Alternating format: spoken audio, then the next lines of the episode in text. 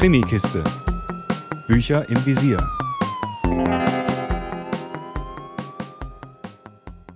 Hallo zu einer neuen Folge der Krimikiste. Heute stelle ich euch den zweiten Teil der Fräulein vom Amt-Reihe von Charlotte Blum vor, von der mir Band 1 die Nachricht des Mörders ja richtig gut gefallen hat, sodass ich mich auf den zweiten Teil doch sehr gefreut habe. Fräulein vom Amt, der Tote im Kurhaus ist der Titel und in diesem Band ist Baden-Baden im Ägyptenfieber.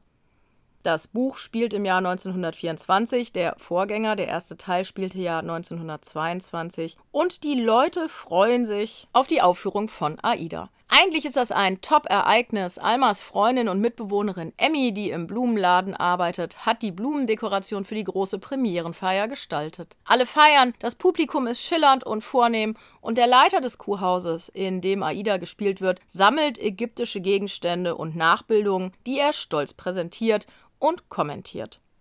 Doch für manchen hat das Fest auch Schattenseiten, denn Emmy, die ja recht gut aussieht und gerne flirtet, tut genau das mit dem Tenor des Aida-Ensembles, was August, der Emmy fast schon verfallen ist, richtig gehend wütend macht. Als dann der Tenor ermordet wird, gerät August natürlich sofort unter Verdacht. Und Emmy bittet Alma, den wahren Mörder zu suchen. Zunächst zögert Alma, doch sie will selbst natürlich auch August frei bekommen und begibt sich auf Mörderjagd. Dabei begegnet sie auch Kriminalkommissar Ludwig Schiller wieder, bei dem sie sich ja schon im letzten Band nicht sicher war, ob sie ihn nicht doch irgendwie sehr mag. Die große Stärke von Fräulein vom Amt, der Tote im Kurhaus, ist die authentische historische Atmosphäre, die im Buch erzeugt wird. Die Autorinnen, es handelt sich ja um ein Autorinnen-Duo, schaffen diese durch die passende sprachliche Gestaltung und den Verlauf der Geschichte.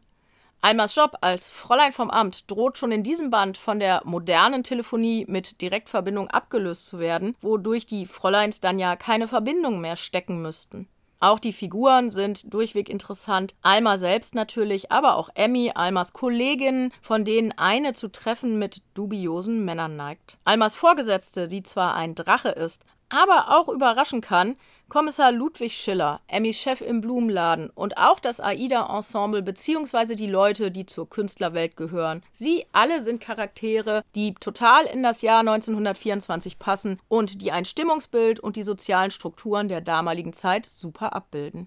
Der Mord steht daher auch nicht immer absolut im Mittelpunkt, was aber für mich vollkommen okay war, da dennoch genug Spannung aufkommt und man auch diese Nebenstränge gespannt verfolgt.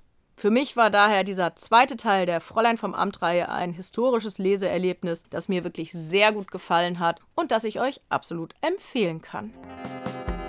Mehr Infos unter www.krimikiste.com.